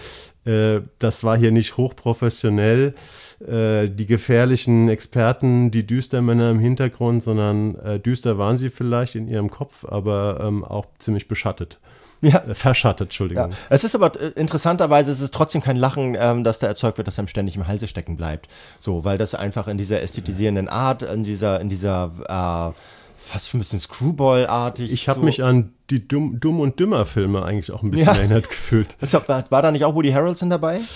Äh, ja, müsste ich nachgucken. Ja, ist denkbar auf jeden Fall. So, ich finde, es ist, es ist interessant, weil es einerseits diese Groteske ist, andererseits aber auch immer wieder so kleine Pop-ups aus der, aus der Realität da reinkommen, wie zum Beispiel als, ähm, als der, ein Vorgesetzter von ihnen beschreibt, was sie genau zu tun haben mit dieser Plumbers, also mit dieser neuen Aufgabe. Da sagt er, ach, Spionage, Sabotage, Infiltration, Desinformation, Überwachung, Maulwürfe ähm, einrichten, also eigentlich derselbe Scheiß, den wir vor jeder Wahl machen. So, Das ist ein Nebensatz, aber der, der, der gibt Auskunft darüber, wie äh, wie der, der sogenannte Mainstream Politik in den USA betreibt. Damals schon betrieben hat, heute immer noch betreibt. Das ist kein, das ist kein, kein demokratischer Prozess. Das ist, Das ist ein das Kampf. Ist ein, das ist ein Kampf. Das ist Krieg, den da, den die Leute da machen. Und das, wenn man sich jetzt vorstellt, wie polarisiert das Land heute ist und wie wenig polarisiert es damals war. Also es gab dann natürlich auch schon Gräben zwischen den, zwischen den Demokraten und äh, der, zwischen der demokratischen und der republikanischen Partei.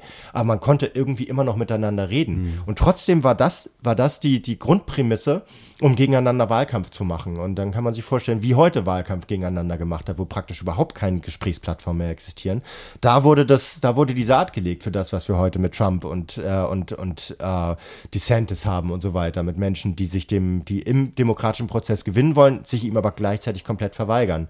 Und das gibt dem Ganzen dann auch wieder so eine, so eine, so eine, so eine äh, relevante Metaebene über den Humor hinaus, die ich sehr auch, auch sehenswert finde. Ja, aber ich hatte auch, ähm, als ich gelesen, gelesen habe, ähm, da kommt jetzt wieder eine neue Serie über den ähm, Watergate-Skandal, weil wir hatten ja schon vor einem Jahr Gaslit, ne, mit ähm, Julia Liddy Ro- auch eine Rolle spielt. Ja, Und mit auch Julia Roberts und Sean so. Penn, äh, was ja auch, habe ich nicht gesehen, die Serie, hat auch nicht so super Kritiken bekommen, äh, aber ich glaube, die hatte auch so den einen oder anderen humoristischen Ansatz, äh, wenn das sicherlich auch nicht so eine Knalltötengeschichte war wie jetzt ähm, diese hier.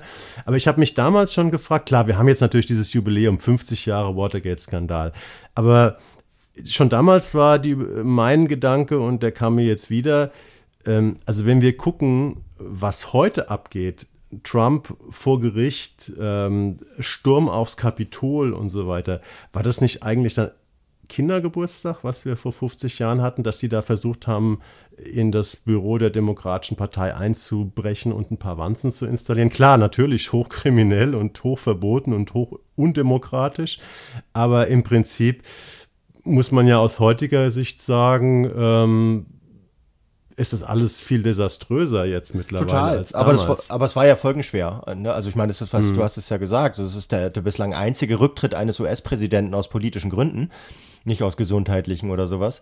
Und das, äh, das hat das ja nach sich gezogen. Also selbst, selbst wenn das noch so deppert war, was die da angestellt haben und wenn es, selbst wenn die noch so gescheitert sind in ihren Bemühungen, äh, die, die, äh, die Manipulation der Wahl durch die Republikanische Partei zu exekutieren, war es ja trotzdem so, dass es unfassbare Folgen hatte, nämlich, nämlich einen US-Präsident, der freiwillig, der gew gewählt wurde und zwar auch mit einer großen Mehrheit gewählt wurde, ähm, vom Amt zurücktritt, was heute völlig undenkbar ist, dass, mhm. dass, dass Trump zurücktritt wegen irgendwas so. Das macht er nicht.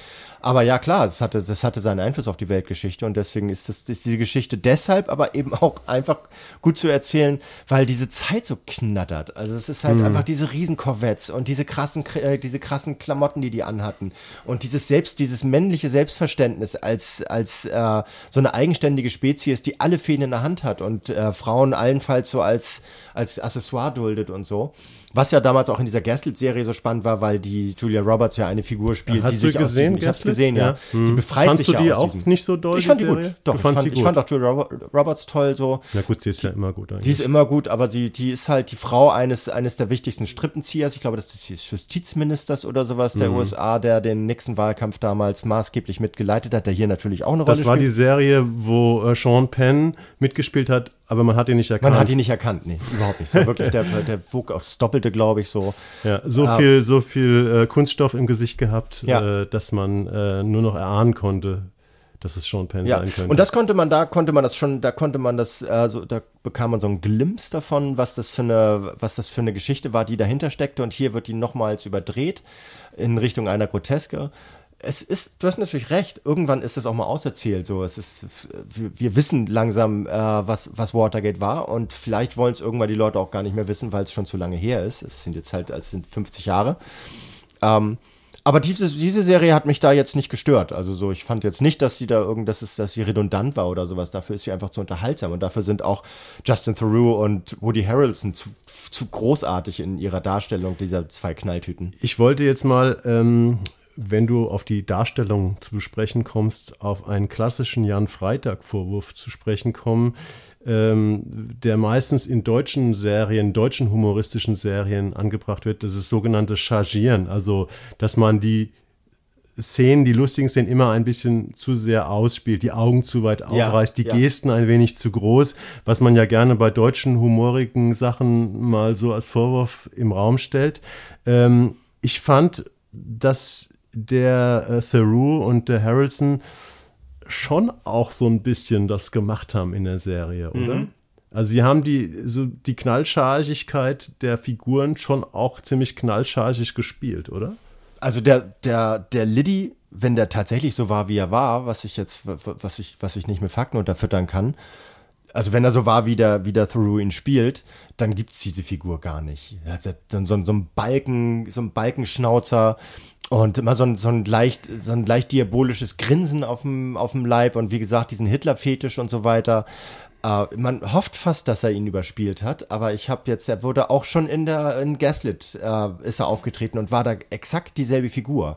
Also so ein so ein Großkotz mit unermesslichem Selbstbewusstsein, der glaubt, dass ihm alle anderen im Grunde genommen untertan sind und dass er dass er die dass er die Inkarnation des Guten und des Perfekten ist in der in der menschlichen Spezies und überhaupt nicht den geringsten Impuls hat zur Selbstreflexion.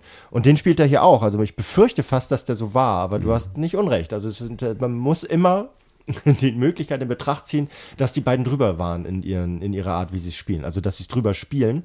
Aber ich kann's, ich weiß es einfach Also ein nicht. bisschen klamaukig äh, ein bisschen sind klamaukig. die schon. Also es ist jetzt nicht die sub, super subtilste Nö. Serie aller Zeiten, aber es ist auch ganz interessant, äh, sich diese ganzen ähm, Einsätze und Aktionen der beiden mal anzugucken und vielleicht auf dem Laptop äh, ein bisschen mit Wikipedia mitzulesen, wie die Sachen wirklich waren. Wenn tatsächlich kommt raus, dass viele Aktionen tatsächlich so stattgefunden haben, was dann wiederum ziemlich, da sind wir wieder bei unserem Sam ein Sachse-Thema. Manche Geschichten sind einfach so absurd, dass man denkt, die können nicht stattgefunden haben.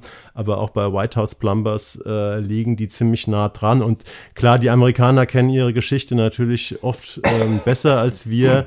Und insofern ist es für die vielleicht noch ein bisschen unterhaltsamer, diese fünf Folgen, weil die halt dann politische Skandale ihrer Zeit, sofern sich die Älteren daran noch erinnern oder dass sie einfach gut, gut studiert sind, äh, können dann einfach nochmal diese Skandale Revue passieren Genau. lassen, aus Sicht der Knalltüten. Ja, das ist auch interessant, weil wenn du dir bei den amerikanischen Wikipedia-Eintrag zu der Serie anschaust, dann äh, ist es nicht nur so, dass jeder, dass, äh, die, jeder Darsteller, jede Darstellerin einen eigenen Eintrag hat, sondern wirklich jede einzelne Figur, die darin vorkommt, existiert in der Realität und äh, tritt unter Klarnamen in dieser Serie auf und ist mhm. oftmals noch am Leben. Also ist auch noch gar nicht so ewig her. Ja. So. Ähm, und das ist tatsächlich, dadurch ist, das macht diese Serie ungemein authentisch, obwohl sie so grotesk ist. Das mhm. finde ich, das finde ich auch wieder bemerkenswert. Also ich empfehle sie, diese Serie, auch wenn sie, wenn sie wiederum nicht perfekt ist und wiederum nicht subtil ist in, äh, bis, in, bis ins kleinste Detail. Aber weil sie eben auch mit 5 mal 50 Minuten oder sowas äh, relativ, relativ schnell reinläuft, kann man sich das echt gut anschauen. Vielleicht, wenn, wenn ihr, wenn ihr Covid habt oder sowas, dann ist das, das, ist das perfekte Stoff. Ja. Ist nicht zu kompliziert. Äh, man kann auch einfach die Bilder so ein bisschen flashen lassen.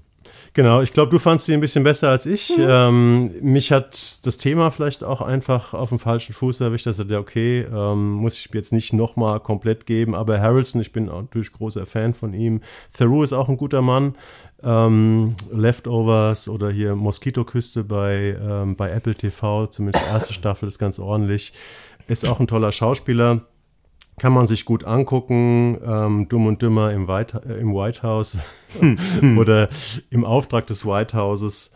Ähm, genau, und damit kommen wir zu unserer vierten Serie, also meiner Covid-Serie, oder? Ja, deiner Covid-Serie, okay. Ja. Genau. Ich habe gar nicht so viel gesehen, aber ich habe ein bisschen was. Ich ja, hab ich habe dich ein bisschen, ähm, also wenn ich schon mal mir zehn Folgen, ähm, äh, 45 bis 60 Minuten einer Serie innerhalb von zwei bis drei Tagen angucke und die außerdem auch noch heute am 5.5. mit einer Doppelfolge startet, danach gibt es leider immer nur eine Folge pro Woche. Das heißt, wer, ähm, und das ist eine Serie, die sehr spannend ist. Ähm, wer alles vorliegen haben möchte, der muss bis zum 30.06. warten. Dann läuft nämlich Folge 10 von Silo. Wo läuft die nochmal? Bei Apple TV Apple Plus. TV, ja. Genau. Ja, was ist Silo? Silo ähm, wurde angekündigt von Apple lange Zeit unter dem Titel Wool. Ähm, auf einmal hieß die Serie Silo, deswegen habe ich sie wahrscheinlich auch übersehen, sonst hätte ich schon viel früher gesagt, lass uns die machen. Das ist einer der begehrtesten Science-Fiction-Stoffe der letzten Jahre. Also es gab auch äh, schon Ridley Scott wollte es verfilmen fürs Kino und so weiter. Äh, das ist eine äh, Buchreihe, eine dystopische Buchreihe, die das Setting beschreibt, dass ja, die Erde wahrscheinlich irgendwie nuklear oder sonst irgendwie verseucht ist, ähm, unbewohnbar auf jeden Fall, und dass die letzten Menschen sich in ein riesiges Silo, in ein unterirdisches Bauwerk zurückgezogen haben mit 144 Etagen. In der Mitte ist eine riesige geschwungene Wendeltreppe. Das ist die einzige Methode, um halt von oben nach unten zu kommen. Ähm, und ähm, in dieser Welt leben ungefähr 10.000 Menschen und sie wissen nicht, äh, warum sie da sind. Sie wissen tatsächlich nicht, was passiert ist. Sie wissen auch nicht, äh, wann sie wieder nach draußen gehen können. Äh, jetzt ist es giftig. Sie, es gibt einen Kamerasensor, der wirft immer in die Kam Cafeteria von diesem äh, Silo einen Blick nach draußen. Da siehst du halt so verwüstete Landschaften. Und ähm, ab und zu wird mal einer verrückt oder äh, sagt irgendwie, nein, ich halte es hier nicht mehr aus, ich muss nach draußen. Dann kriegt er so einen Schutzanzug an und dann heißt es, he oder she went out to clean. Dann geht es durch so eine Schleuse und dann hat man ein Putzwerkzeug dabei und ähm, macht die Kamera schön sauber. Da jubeln alle in der Cafeteria, weil auf einmal wieder ein besseres Bild von draußen zu sehen ist und danach, wenige Minuten danach, stirbt die Person. Ähm, weil es anscheinend draußen ganz schön toxisch ist. Und ähm, ja, das ist im Prinzip eine Serie, die ähm, eine geschlossene Gesellschaft äh, ähm, beschreibt. Äh, in, der, in dem Silo herrscht so eine Art Demokratie. Es gibt verschiedene Funktionsträger, Gewaltenteilung, sage ich jetzt mal. Es gibt eine Bürgermeisterin, es gibt eine Polizei, es gibt einen Sheriff. Ähm, es gibt äh, eine Richterin, es gibt ähm, IT-Sicherheit und so weiter. Und die ist von unten nach oben sozusagen sortiert. Die etwas niederen Personen wohnen unten und weiter oben die etwas äh, höher gestellten. Insofern ist es ein sehr, sehr tolles Gesellschaftsbild und natürlich ist es auch eine Mystery-Serie, äh, weil man rausfinden will, was ist denn da überhaupt los? Und ich habe jetzt noch gar nicht von den Protagonisten erzählt. Willst du vielleicht mal nee, weitermachen? Erzähl du mal. Ich jetzt, nee, nee, nee, erzähl, nee? erzähl du. Ich, kann, also, ich habe die nicht das Interessante, jetzt. das Interessante an der Serie ist, dass wir am Anfang einen Sheriff und seine Frau äh, kennenlernen, die gerne sich ein, die ein Baby sich wünschen. Und ähm, in diesem, es gibt praktisch eine Art Geburtenkontrolle in diesem System. Man hat, kann dann manchmal äh, einen Antrag stellen und kriegt dann die Berechtigung für ein Jahr es versuchen zu dürfen. Und das wird denen gewährt, wohl zum zweiten und dritten, äh, letzten Mal oder dritten und letzten Mal, weil sie schon ein gewisses Alter haben. Und als das nicht funktioniert mit der Schwangerschaft, sagt sich die Frau am Ende, ähm, ich gehe jetzt raus, ich glaube, da draußen kann man leben. Und ähm, das ist sozusagen das Drama, mit dem die Serie losgeht. Der zurückgelassene Sheriff ist natürlich ähm, zutiefst traumatisiert und stellt dann Nachforschungen an und so weiter und geht letztendlich naja, verraten ja, wir es nicht. Ne? Nee, aber wobei, es ist ja, das ist ja auch ein wichtiger, wichtiger Aspekt dieser Geschichte. Während dieses, äh, dieses Fortpflanzungsprozesses, der äh, aus der Sicht dieser strengen Geburtenkontrolle, weil diese Bevölkerungszahl von 10.000 konstant gehalten werden soll, während dieses Prozesses stößt die, äh, stößt diese Frau, die potenzielle Mutter, ähm, auf Software, die belegen könnte, dass irgendwie alles gar nicht so ist, wie es ist. Mhm. Das ist auch immer diese Frage, das wird auch immer äh, so aus dem Off, äh, wird öfter gesagt, so, wir wissen nicht, warum wir hier sind, so, wir wissen nicht, was, was das, wer das Silo gebaut hat, wir wissen nicht, was, was, was noch kommen wird und so. Und mhm. dann äh, kommt so ein bisschen so der, der, der Verdacht auf, dass es da draußen vielleicht gar nicht so schlimm ist. So, das ist halt, äh, das, das äh, durch, durch diese, ja. äh, durch dieses Vorgaukeln einer, äh, einer draußen toxischen Welt nur de, so, so ein totalitäres System im Inneren dieses Silos genau. gerechtfertigt wird. Und sie geht dieser Sache nach, so ganz sanft am Anfang nur, kommt dann aber, äh, dann scheitert ihr, äh, ihr Babyprojekt, darüber sagen wir jetzt nicht mehr. Und irgendwann äh, gibt es so eine Mechanikerin, ich mhm. habe mir jetzt nicht aufgeschrieben, wie sie heißt.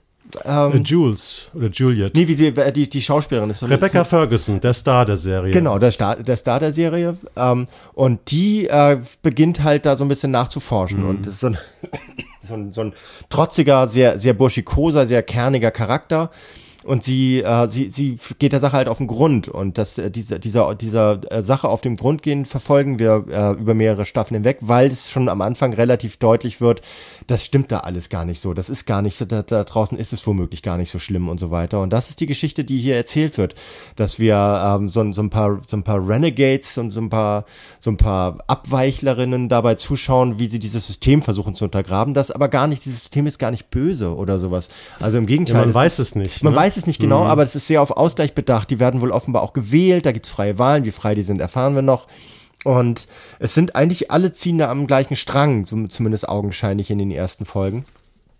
Und das, dieses System wird jetzt halt dann langsam unterwandert von so einer Art kleinen Rebellion. Und das erinnert dann an so Formate auch wieder so aus dieser, aus dieser, die unbestechlichen Zeit, Flucht ins 23. Jahrhundert mit Michael York, gab, war damals mhm, ein ganz großes Ach, Ding. Lieblingsfilm von mir, ja. Ähm, mhm. in, auch, auch in so einer Welt, äh, die nach der nuklearen Katastrophe oder sowas, wo es, wo es so eine kleine, so eine Insel der Seligen gab und ja. alle Leute darin äh, mussten, äh, die lebten wenn sie, unter einer Kuppel, ne? genau, unter einer Kuppel. Mhm und wer 30 geworden ist, ähm, wurde erneuert. Das hieß genau. Erneuerung, genau. wurde Erneuerung. aber letztlich getötet. Mhm. Und da brechen dann halt auch, da brechen welche aus und gehen der Realität vor den Toren dieser Kuppel auf den Grund. Das ist ein bisschen so eine ähnliche Konstellation, also so eine die Gaukelei einer heilen Welt im Sinne einer unheilen, im, im Umfeld einer unheilen Welt. Und der schaut dabei zu aber das ist natürlich nicht die Hauptfigur gewissermaßen, die Geschichte, sondern die Hauptfigur ist diese Aufmachung dieses Silos. Ja, also einfach nochmal zu der Geschichte. Ich habe das wirklich, fand das echt abgefahren, weil ähm, du, du siehst, du hast ja dieses Ehepaar, dieses Sheriff, der Sheriff und seine Frau Ehepaar, die sozusagen die erste Folge als Hauptfiguren wir lernen diese Silo, diese ganze Welt durch die Augen des Sheriffs und seiner Frau kennen. Und am Ende der ersten Folge sind die sozusagen weg und es wird eine neue Hauptfigur eingeführt. Und man denkt so, wie das abgefahren ist das denn? Game of Thrones. Ja, es ist Game of Thrones, ja. Und dann habe ich aber gesehen, ja, jetzt muss ich auch mal husten, uh, Hugh Howey, der Typ, der diese ganzen Bücher geschrieben hat, das ist auch ganz schwer zu sagen, wie viele Bücher es da gibt. Manche sagen, es ist eine Romantrilogie, aber der Typ hat auch so als Self-Publisher vor 10, 15 Jahren angefangen mit Geschichten, hat die dann ausgebaut, diese Welt, diese Silo-Welt oder diese Wool-Welt.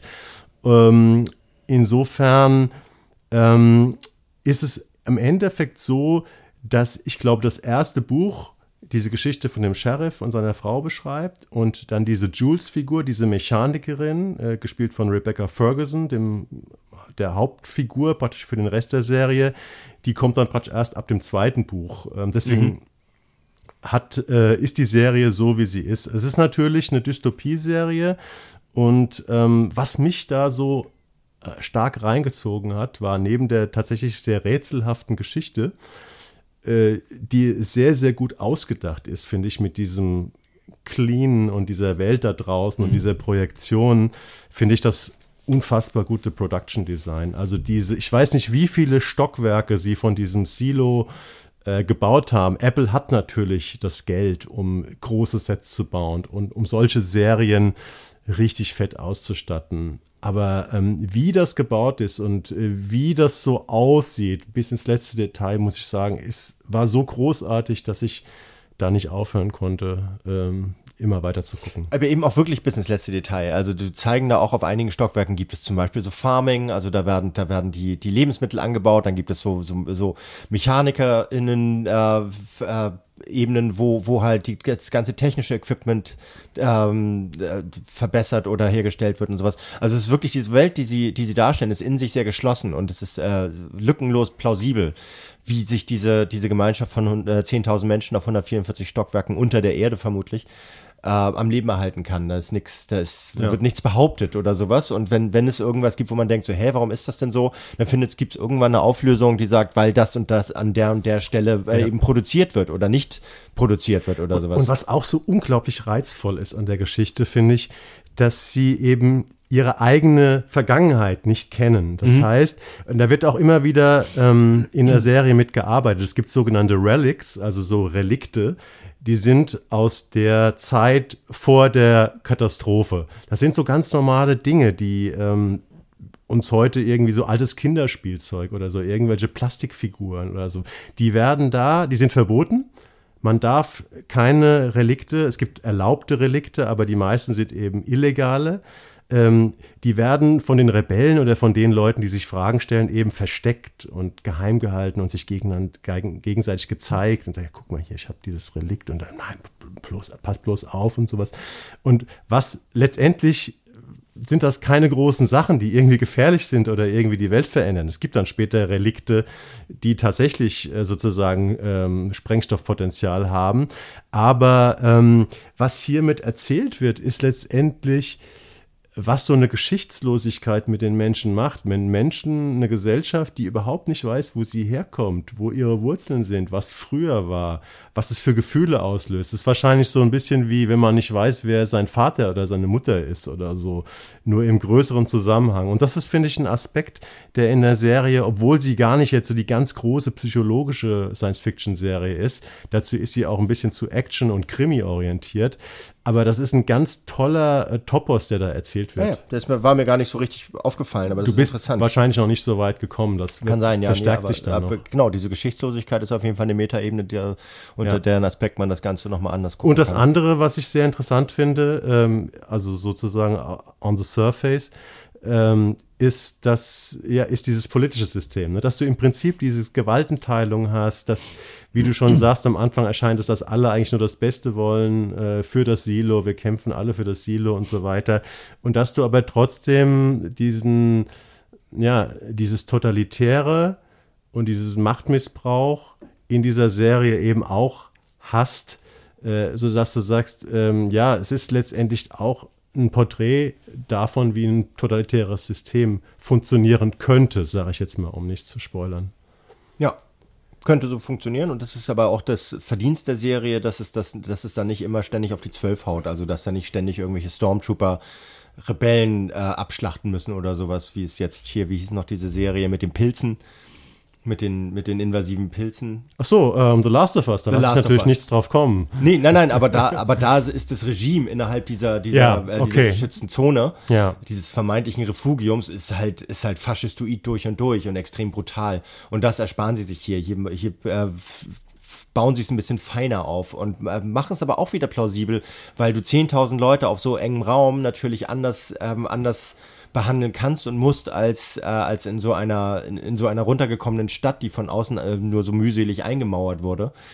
Aber das ist klug, das ist klug inszeniert und klug geplottet, wie du schon sagtest. Also von daher ist das auf, ich würde es empfehlen, aber es ist, ich finde es auch ein ganz schöner Block und es ist halt auch sehr freudlos, diese Serie. Also das muss man schon auch wollen. So. Ja, wobei ist es ist äh, eigentlich eine, ich finde es trotzdem, ist es eine Mainstream-Serie, weil was wir haben in dieser großartigen Ausstattung, ähm, ist auch ganz viel so, so Film noir, so schwarze Serie. Im mhm. Prinzip gerade in der Mitte der Serie erinnert das Ganze ganz stark an so eine Dashiell Hammett Detektivgeschichte. Also die haben halt auch wieder teilweise so ein bisschen so ein retrofuturistisches Design, also wie die Büros so aussehen. Es gibt Gespräche. Es ist, wird, es wird versucht, Spuren zu sammeln, dadurch, dass die Hauptfigur dann letztendlich auch Sheriff wird. Hat es auch ganz viel von so einem dunklen Krimi, das mhm. Ganze. Und ähm, also es arbeitet mit ganz klassischen Spannungsmomenten. Es gibt auch eine, ich weiß nicht, die dritte Folge hast du nicht gesehen Doch. mehr, ne? Die Action-Szene mit ähm, sozusagen die Krise im Silo. Ja, ja. Fand ich auch großartig gemacht. Ja. Also ich bin ja auch kein großer äh, Fan von Action-Szenen, die mich oft langweilen, aber die hatte wirklich Hand und Fuß. Mhm. Ähm, da geht es um eine Krise, ähm, um eine Reparatur.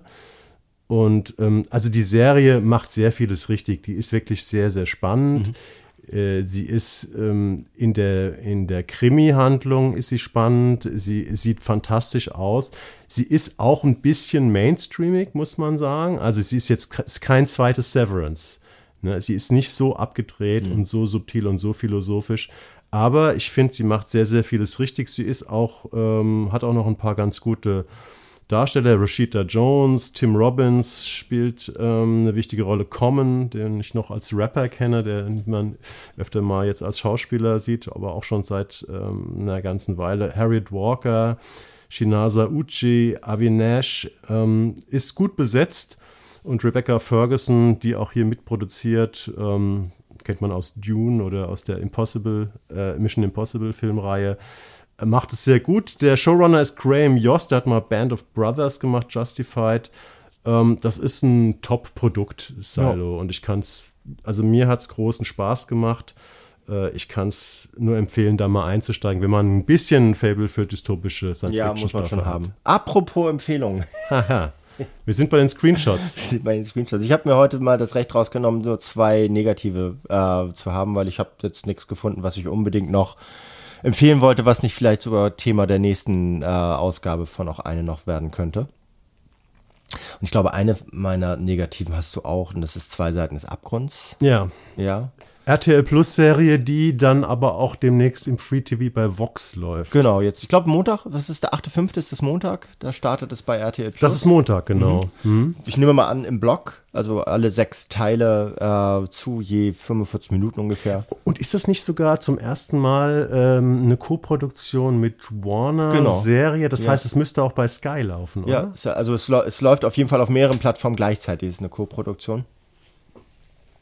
Und ich weiß gar nicht, wo ich anfangen soll. Also es geht um es geht um Krimiserie. Ja, Fangen wir doch mal so an. Es geht um einen Mörder, äh, der der äh, frühzeitig entlassen wurde, weil er nur wegen Totschlags äh, verurteilt worden ist, obwohl er wohl offenbar äh, einen ziemlich brutalen Mord begangen hat. Kommt zurück und ich glaube, man verrät nicht zu viel, wenn man, wenn man sagt, dass der auf einem Rachefeldzug ist, der äh, große Bezüge hat in seine eigene Kindheit und trifft da auf die Mutter der, äh, der ermordeten Tochter, gespielt von Anne Ratte Polle und die stellt Polizistin jetzt, ist natürlich. Die Polizistin ist natürlich und stellt jetzt deren Tochter äh, nach, deren zweiter Tochter nach, die jetzt im selben Alter ist wie das Mädchen, äh, das er umgebracht hat, sieben Jahre zuvor. Und der Rest ist scheiße. Also das ist wirklich so, dass diese, diese Grundvoraussetzung ist schon so ein bisschen, steht auf wackeligen Beinen und so. Aber Na, es ist fast die Story von, naja gut, fast. Aber ich habe ich hab ja auch drüber geschrieben und ähm, ich habe gesagt, hört sich erstmal an, wenn man es gut macht, als wäre es äh, Mayor of Easttown aus Wuppertal, weil ja. der Krimi spielt in Wuppertal. Immerhin, interessant. Als sehr schöne Location, nicht nur wegen der Schwebebahn, sondern auch in sehr ich war auch mal in Wuppertal vor langer Zeit, weil eine Freundin von mir da irgendwie so ein längeres Praktikum gemacht hat und ich sie da mal besucht habe äh, für ein Wochenende. Und die Stadt hat wirklich was, also das gibt ja diese Wupper, diesen schmalen Fluss und dann ist dieses Wuppertal, was ja irgendwie auch trotzdem mal 300.000 irgendwas Einwohner hat, ist end endlos lange Stadt an diesen kleinen Fluss und rechts und links ziehen sich extrem steil die Hügel hoch, sehr viel alte Bausubstanz, sehr düster. Also du, du lebst praktisch in so einem Schlitz und da fährt noch die Schwebebahn durch. Also eigentlich eine sehr, sehr stimmungsvolle Location und vielleicht die beste ähm, die beste Entscheidung, die beste Idee an dieser Serie ist diese Location Wuppertal und wie sie eingefangen ist und natürlich die großartige Anne Rattepolle als ja, Hauptfigur. Aber die wird, also die wird auch so ein bisschen, die wird nicht, nicht unterfordert, überfordert, ich weiß gar nicht, was sie wird, aber es die ist wird einfach, verbrannt. Die wird verbrannt, das ist, das ist so ein, so ein verkorkster Quatsch, das ist so ein bisschen, orientiert sich optisch, ästhetisch ein bisschen an Dark und der Pass in der, im großstädtischen Raum und ist aber einfach, es ist nur auf Wirkung gebürstet. Das ist die ganze, die, die, die Dialoge sind Quatsch. Die, die, die, Schwestern sehen sich ungefähr so ähnlich wie, wie ein Hochhaus einem Murmeltier. Das heißt, es ist halt, das, die, diese ganzen Altersfortschreibungen, die sie machen, so sieben Jahre zurück, sieben Jahre nach vorne, familiäre Bezüge und sowas, das ist alles da, da hat nix, nix irgendwie, auch nur den kleinsten Fuß in der Realität. Das ist alles nur der Versuch, irgendwie so eine krasse derbe Geschichte um so einen krassen, derben Typen, der als Kind ganz dick war und jetzt irgendwie so ein Unterwäschemodel ist, äh, genau. zu erzählen. Und es ist alles, es ist alles, alles Quatsch, bis auf, bis ja. auf Wuppertal und andere Rattepolle. Ja. Und es ist wirklich, wer sich das anguckt, der kriegt, äh, der kriegt von uns zwei Folgen, auch eine noch verboten. Ich dachte auch, es hätte, das könnte gut sein, auch weil ich, wie gesagt, Anne Rattepolle unheimlich schätze, ist eine ganz tolle Schauspielerin. Ähm, sie versucht sich hier, wie gesagt, so ein bisschen an, an der, an der Mayor of Easttown-Rolle. Aber es ist einfach nur Quatsch. ähm, es ist schlecht geschrieben und ich finde auch die anderen Figuren, du hast es schon ein bisschen angedeutet, sind, sind einfach sehr, sehr schwach. Ich fand es auch schlimm, muss ich ganz schlimm, ehrlich sagen. Schlimm. Ja, genau. Mehr dazu nicht, ne? Oder? Nö. Genau. Ja, dann komme ich mal zu meinem, äh, zu meiner deutschen Miniserie, die ich schlimm fand. Ich weiß nicht, hast du etwas gesehen von am Ende die Macht der Kränkung. Ich gehört habe ich davon, aber ich habe es nicht. Also das kann man tatsächlich ab heute, 5. Mai, in der ZDF-Mediathek ähm, sehen. Gibt es auch noch bei ZDF Neo ähm, eine lineare Ausstrahlung. Ähm, ich weiß nicht, vielleicht hast du die, das erste Projekt, da, die Macht der Kränkung, gesehen. Äh, von Ümit Dak ähm, Regie. Das hieß Am Anschlag, die Macht der Kränkung. Ja, und da hat, ging es um so einen ähm, Amokläufer in einem Einkaufszentrum. Deswegen kenne ich dieses Kränkung, glaube ich, ja. Und ähm, ich, ich habe das damals nicht gesehen, aber es hat überall sehr, sehr gute Kritiken bekommen. Das lief 2021. Das war auch schon eine ORF-ZDF-Co-Produktion. Ja, das habe ich gesehen. Und da ja. geht es darum. So Mikrokosmos in einem Kaufhaus, ne? Nein, es ging darum, dass praktisch dieser Anschlag, also ist jetzt ein bisschen lustig, weil wir es beide nicht gesehen haben, aber ich habe es nachgelesen. Ähm, dieser Anschlag, dieser Amoklauf in einem Einkaufszentrum wird dann praktisch in jeder Folge, ich glaube es ist auch in sechs Teile, aus einer anderen Perspektive betrachtet von Leuten, die irgendwas letztendlich mit dem Ereignis zu tun hatten. Ja, aber das meine ich mit Mikrokosmos. Die sind alle tätig in diesem Kaufhaus auch. Ja, ne? Das geht um so einen Sicherheitsmann sein. da drin, um eine, um eine Boutiqueverkäuferin und so. Also hast du was gesehen? Ich habe das, ich hab das damals gesehen, ja. Und wie fandst du es? Ich fand das auch gut. Das ist auch glaub, Österreich, glaube ich, ne? Oder? Ja, ja, es ist äh, ORF, ZDF Co-Produktion. Ja, Österreich ist ja fast schon Qualitätsmerkmal, ne? Aber vielleicht ist das Und ich glaube, das Einzige, was jetzt äh, die Macht der Kränkung, diese neue, diese neue Sechsteile am Ende die Macht der Kränkung zu tun hat miteinander, ist, dass es, glaube ich, die gleiche Autorin hat.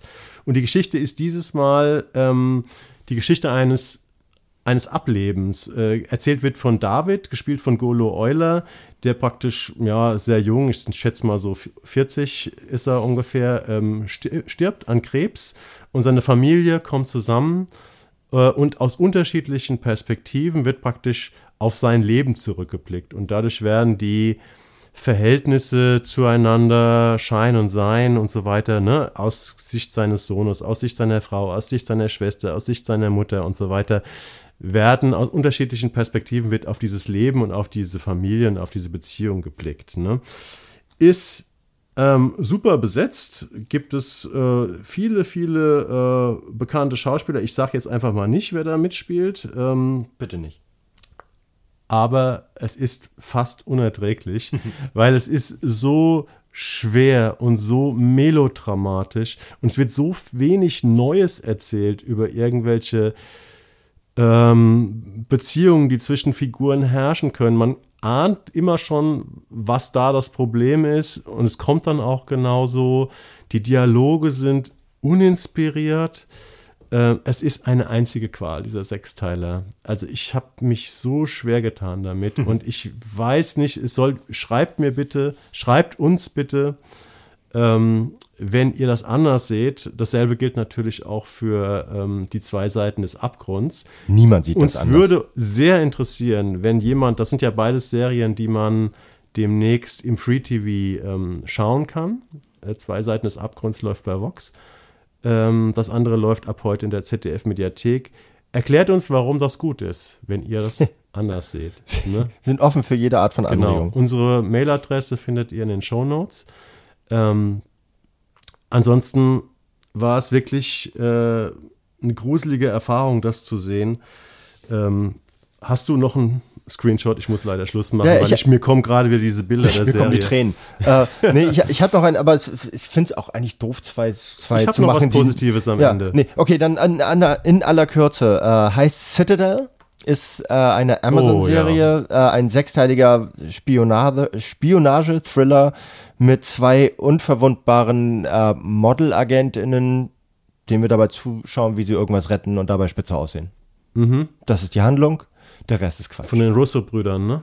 Mag sein. Hab, also, hab Ja, der, der große Blockbuster auf Amazon, der sozusagen ähm, ein ganzes Serienimperium nach sich ziehen soll, Ja. weil es auf verschiedene Länder ausgedehnt Genau, werden soll. Es ja. soll um so eine Geheimorganisation gehen. Das ist so ich grauenhaft. habe auch nur gehört, dass es erzählerisch ein absolutes Desaster sein Ja, soll. ja, aber auch inszenatorisch ein totales Desaster. Du siehst da ganz oft halt, das, das, das, da müsste dann eigentlich nur noch CGI irgendwie so eine Ecke stehen oder sowas. Das ist in jeder Hinsicht ist das Quatsch. Und Aber ich ich, glaube, das das findet sein Publikum. Ja, das jeden wird Fall. interessant, weil das war unfassbar teuer, glaube ich. Ja, das kann, kann ich mir vorstellen, dass es unfassbar teuer war. Ich weiß, weiß noch nicht genau, was, wo da der Production Value herkommt und was, was, wie viel kostet sowas.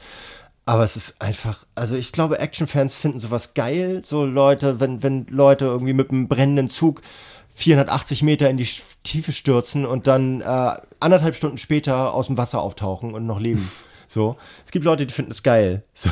Und dann, wenn, wenn, wenn wir welche unter unseren HörerInnen haben, dann guckt euch doch mal Citadel an, da werdet ihr spitze. Ja, wie gesagt, ich hab, wir sind ja beide actionkritisch. Und ich sag ja, lass mal die Turbine reparieren im, im Silo ähm, in der dritten Folge. Okay, das, Das- könnt ihr genau. erst in einer Woche sehen. Man kann Action auch gehaltvoll Ähm, machen. und dann weiß man auf einmal, wenn es alles Hand und Fuß hat, wenn es Sinn ergibt, kann Action großartig sein. Dann sag doch nochmal was. Gut, ich sag noch mal was Positives und zwar äh, möchte ich einen sehr schönen Dokumentarfilm leider auch noch mal auf Apple TV Plus ankündigen. Der läuft heute in einer Woche. Könnt ihr den sehen? Ist auch nur anderthalb Stunden lang am 12.05. Still a Michael J. Fox Movie. Hast du von gehört? Habe ich schon gehört, ja. Ja, also sozusagen wahrscheinlich der letzte große Auftritt von Michael J. Fox, mittlerweile 61 Jahre alt. Seit seinem 29. Lebensjahr hat er ja die Diagnose Parkinson. Ähm, und in diesem Film von dem Oscar-Preisträger Davis Guggenheim, der hat mal diesen Umweltfilm Eine unbequeme Wahrheit gemacht. Ähm, der erzählt hier auf eine sehr, sehr ungewöhnliche und schöne Art und Weise mit der Stimme und mit dem Körper, mit dem ja, schwer angeschlagenen Körper von Michael J. Fox, dessen unglaubliche Lebensgeschichte nach.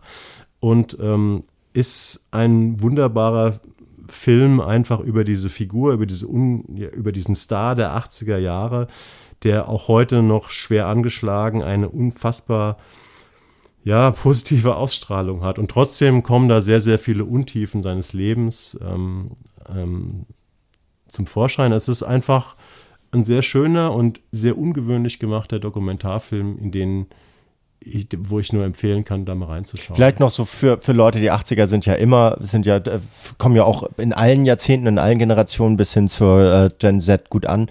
Äh, Michael Jack Fox hat Zurück in die Zukunft gespielt. Das hat ihn zur Legende gemacht. Ja. Also falls es Leute gibt, die es nicht wissen.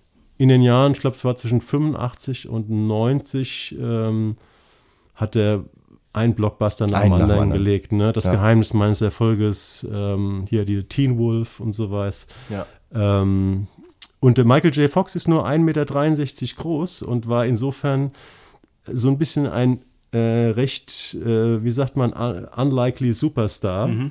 Ähm, und auch das wird in dem Film sehr schön thematisiert, warum ihn trotzdem ganz Amerika geliebt hat. Und, ähm, und man erkennt heute auch ein bisschen bei diesem schwer angeschlagenen Mann über 60, warum das so ist. Und das ist schön, dass es in diesem Dokumentarfilm, diesem wunderbaren Dokumentarfilm rauskommt. Das ist doch ein schöner Tipp zum Abschluss. Ne?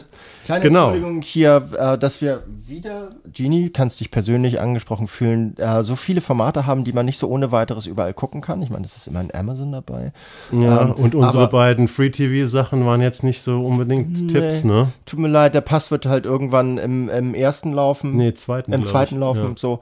Ähm, aber es ist manchmal so, wir versuchen, wir versuchen tatsächlich äh, sehr stark nach Qualität zu gehen und nach dem, was, was halt Was so einflussreich ist, und ist was einfach, interessant ja. ist. Mhm. Und manchmal gibt es nichts Interessantes im äh, frei zugänglichen linearen. Das ZDF ist selber schuld. Sie hätten ja auch aus dem Schwarm was machen können. Hätten sie machen können, genau. Ne? Nächstes, wir, wir geben uns Mühe, dass wir ähm, mehr Formate ähm, vorstellen, die leichter zugänglich sind. Wir schauen auf jeden Fall, weil wir ja auch ähm, hauptberuflich sehr viel über öffentlich-rechtliches Fernsehen schreiben. Ich versuche immer da interessante Perlen zu finden. Ähm, wir schauen mal. Wir haben in drei Wochen wieder Sendung. Das ist der 26. Mai. Ähm, und ja, nach der Sendung ist vor der Sendung. Wir werden jetzt schauen, dass wir für diesen Termin auch wieder ein paar interessante Themen für euch rauspicken. Das wird spitze. Ne? Ich hoffe, es war nicht zu viel Husten heute, nicht zu viel belegte Stimme. Und ähm, hoffe, dass euch, wir hoffen, dass es euch gut geht, dass es euch besser geht als uns. Ähm, und dass wir uns in drei Wochen wiedersehen, wiederhören. Macht's gut. Bis dann. Bis dann. Ja. Ciao, ciao. Och eine noch, der Fernsehpodcast.